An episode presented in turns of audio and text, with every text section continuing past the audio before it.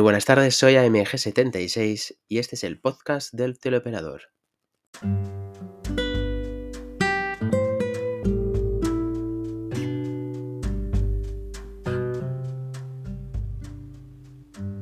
Este nuevo episodio se titula El telemarketing son ERES, ERCES, despidos, subrogaciones.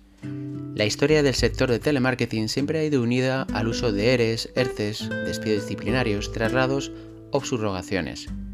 Cualquiera de nuestras maravillosas empresas de contact center, en algún momento de su existencia, han utilizado alguno o todos de estos mecanismos. Y la excusa más habitual para su utilización ha sido por temas económicos y organizativos. En los últimos meses estas prácticas abusivas han ido en aumento. Actualmente se están tramitando ERES en Teleperformance Ponferrada, A Coruña, Sevilla y Madrid y también en ICCS, Málaga y Sevilla. ERTES en Avai, despidos en Atento a Coruña y Unísono Intelcia Vigo, subrogaciones de campaña en Intelcia Barcelona, movilidad geográfica en Digites Conecta Cantabria y hace poco tiempo un ERTE en Conecta y también un ERE en Mayorel. La única opción que las empresas del sector de telemarketing vislumbran para seguir obteniendo más beneficios económicos es utilizar todos estos procedimientos de despidos improcedentes e encubiertos, totalmente injustos, desproporcionados, fuera de lugar e injustificados. A pesar de que se ha firmado recientemente un nuevo convenio de Contact Center, todo sigue igual que hace 20 años con la firma del primero de ellos. Los teleoperadores y teleoperadoras seguimos siendo los perjudicados, los maltratados, el eslabón débil del sector, y estamos indefensos ante la velocidad económica de los presidentes, directivos y consejeros de estas empresas.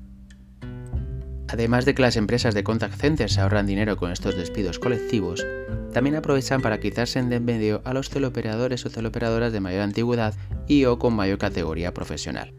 Muchos de ellos y ellas, ante el hastío y el cansancio que provoca la realización de este trabajo, terminan por aceptar indemnizaciones muy por debajo de la que conseguirían con un despido improcedente. Casi seguro que en unos meses vuelven a contratar a personal, pero ya con un contrato fijo discontinuo o por causas de producción, y con la categoría de teleoperador en vez de teleoperador especialista o gestor telefónico.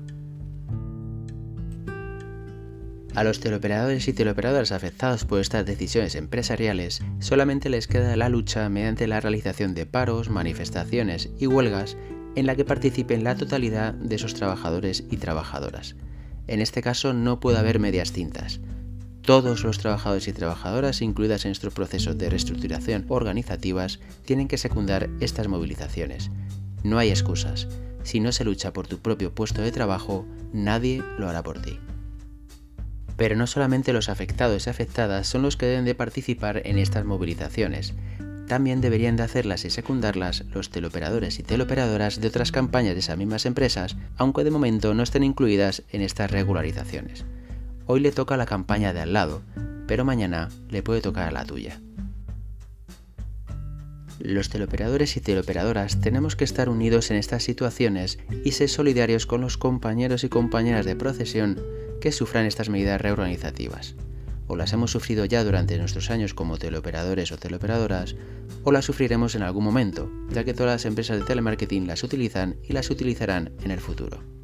También el resto de teleoperadores y teleoperadoras de todo el país y de todas las empresas de contact center deberíamos de demostrar nuestro desacuerdo con estas medidas y realizar algún tipo de movilización en solidaridad con los compañeros y compañeras que las están sufriendo en la actualidad.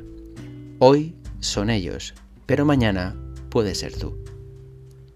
Aunque, como ya me indicó un seguidor de blog, si los teleoperadores y teleoperadoras de este país no somos capaces de hacer paros de una o dos horas y huelgas para conseguir que nuestro convenio recién firmado incluyera mejoras importantes en nuestras condiciones laborales a nivel estatal, ¿cómo nos vamos a unir para estar al lado de otros compañeros y compañeras de profesión que ni siquiera conocemos ni son de nuestra propia empresa de telemarketing? Aún así, estoy convencido que todo llega con el tiempo y antes o después, los teleoperadores y teleoperadoras dirán alto y claro que están hartos de que nuestro sector nos trate como basura, como esclavos o como servilletas de papel de usar y tirar. Ese momento llegará, porque las sogas con las que nuestros amos tiran de nuestros cuellos no son infinitas ni irrompibles. Espero que más pronto que tarde llegue el día en el que el conjunto de los trabajadores y trabajadoras de nuestro sector se sientan como uno solo, que actuemos y decidamos como grupo, como una colectividad, y no como una individualidad, que seamos valientes en la proposición de mejores condiciones laborales en el telemarketing, que en definitiva tengamos conciencia de clase.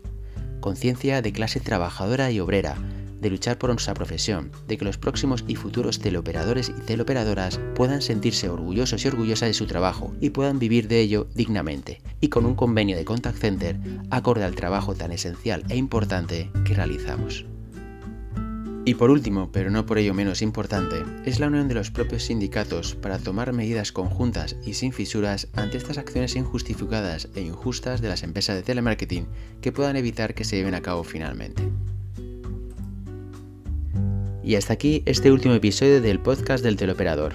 Os animo a que reflexionéis sobre este tema y si lo deseáis podéis dejar vuestros comentarios y opiniones a continuación.